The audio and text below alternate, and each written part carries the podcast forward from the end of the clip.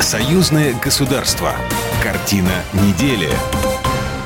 Здравствуйте, я Екатерина Шевцова, и это «Картина недели». В ней рассказываю о том, что произошло важно в союзном государстве.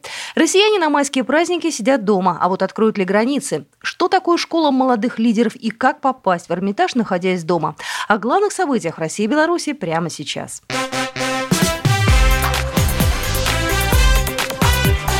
Главное за неделю. Президент России Владимир Путин на этой неделе подписал указ, который продлевает период нерабочих дней в России до 11 мая включительно.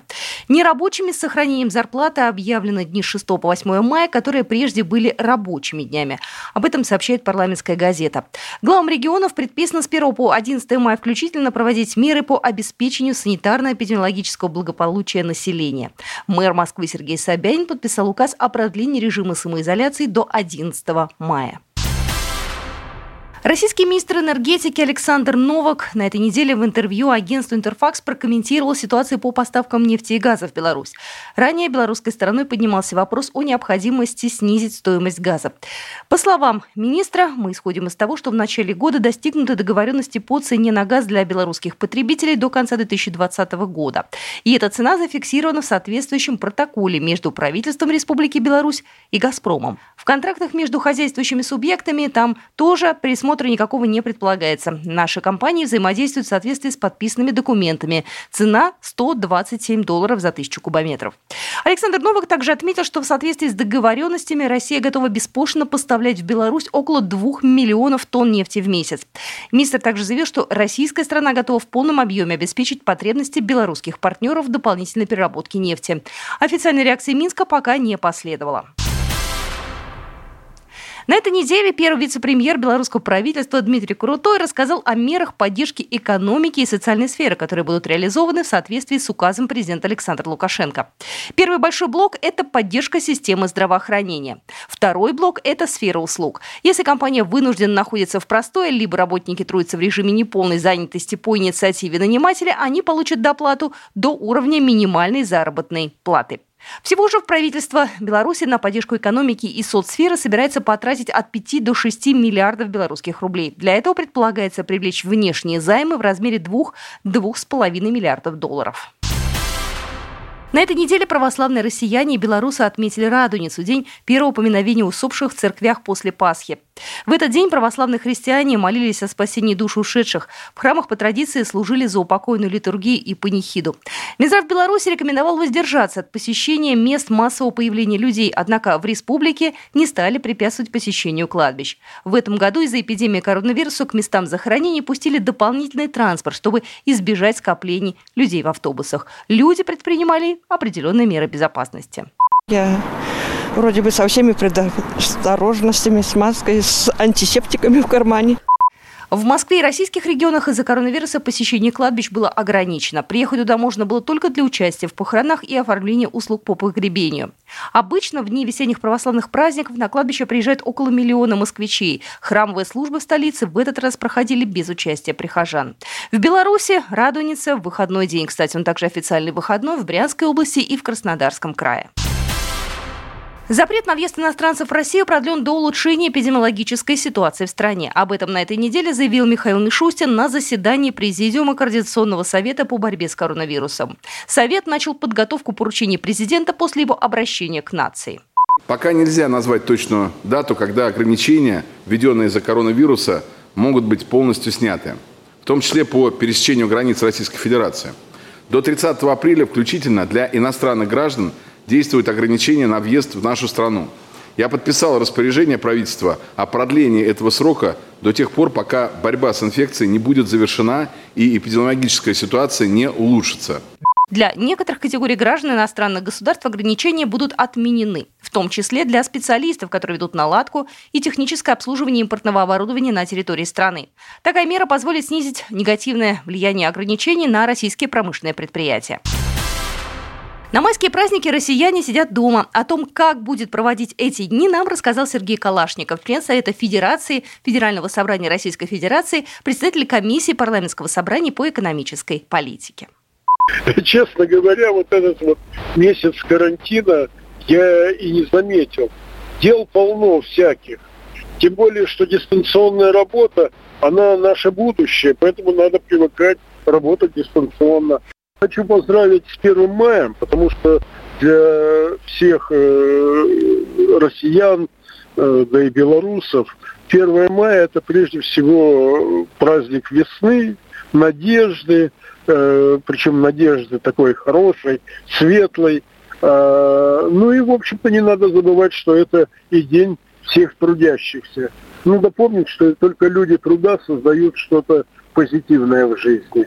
Я хочу пожелать всем весеннего настроения, уверенности в нашем будущем, потому что все перемелится, все пройдет, и это пройдет, как говорил Экклезиаст. Поэтому я хочу пожелать весеннего настроения, оптимизма и веры в будущее.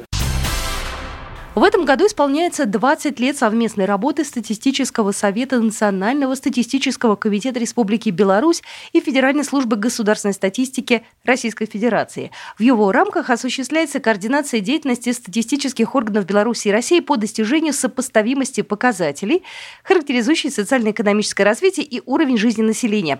Об этом рассказала первый заместитель председателя Национального статистического комитета Ирина Конгро. С российскими коллегами нас связывает многолетнее успешное сотрудничество по самым разным направлениям.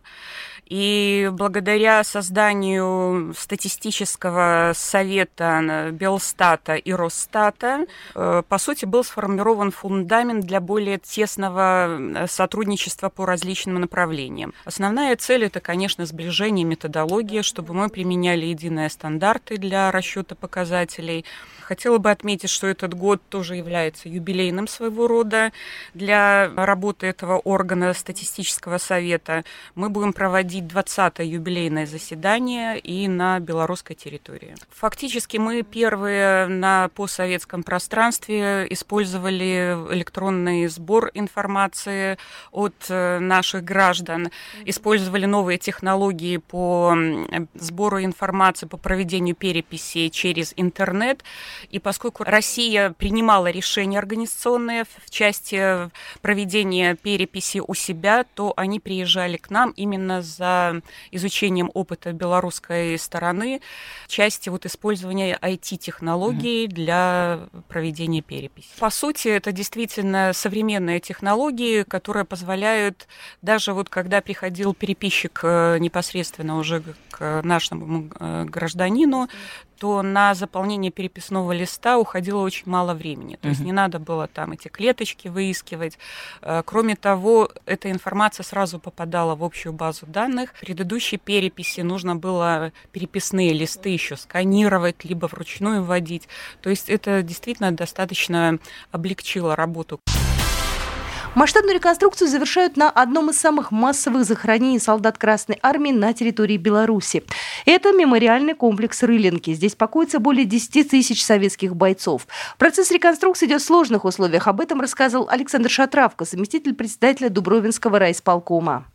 Несмотря на э, видимую простоту формы и проекта, на самом деле все не очень просто, так как мемориальный комплекс Рылинки расположен на болотистой местности, а ряд, рядом проходит железная дорога, которая ну, осуществляет вибрацию. Поэтому мы столкнулись с различными сложностями. Несмотря на то, что процесс реконструкции уже практически закончен, поисковая работа еще продолжается. Об этом рассказала краевед Надежда Дударева. Мы до сих пор работаем над захоронением. Мы уточняем имена тех, кто здесь уже захоронен, уточняем данные о них и проводим поисковую работу дальше. Во время реконструкции в рыльниках заменили практически все. Входную группу, громадные стелы, тротуарную плитку, ограждение. Осталось только благоустроить территорию. Завершить обещают ко Дню Победы к 9 мая.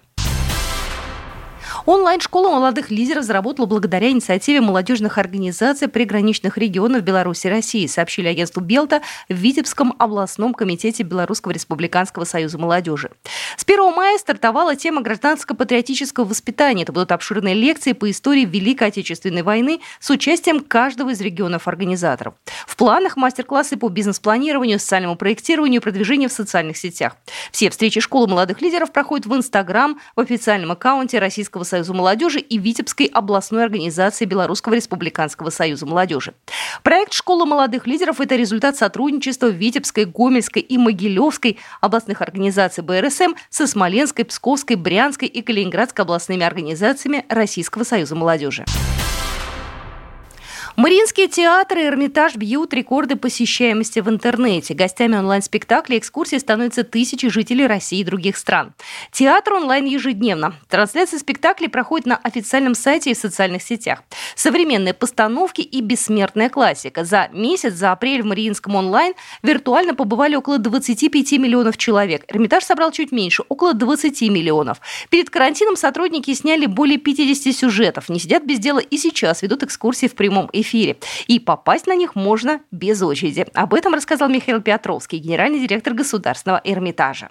А это живые экскурсии, как можно видеть живых специалистов, живых хранителей. Это совершенно уникальная вещь такого живого общения, которое ну, при обычном посещении музея не э, бывает. Резерв у нас большой, в Эрмитаже 550 залов, каждый зал заслуживает одной э, часовой примерно экскурсии. Любители музыки также составили своеобразный рейтинг филармонии стран СНГ. По мнению посетителей портала Турстат, в тройку лучших вошли Московская государственная академическая филармония, Санкт-Петербургская академическая филармония имени Шестаковича и Белорусская государственная филармония. Вот такие события происходили в жизни союзного государства на этой неделе. С вами была Екатерина Шевцова. Программа произведена по заказу телерадиовещательной организации Союзного государства. Картина недели.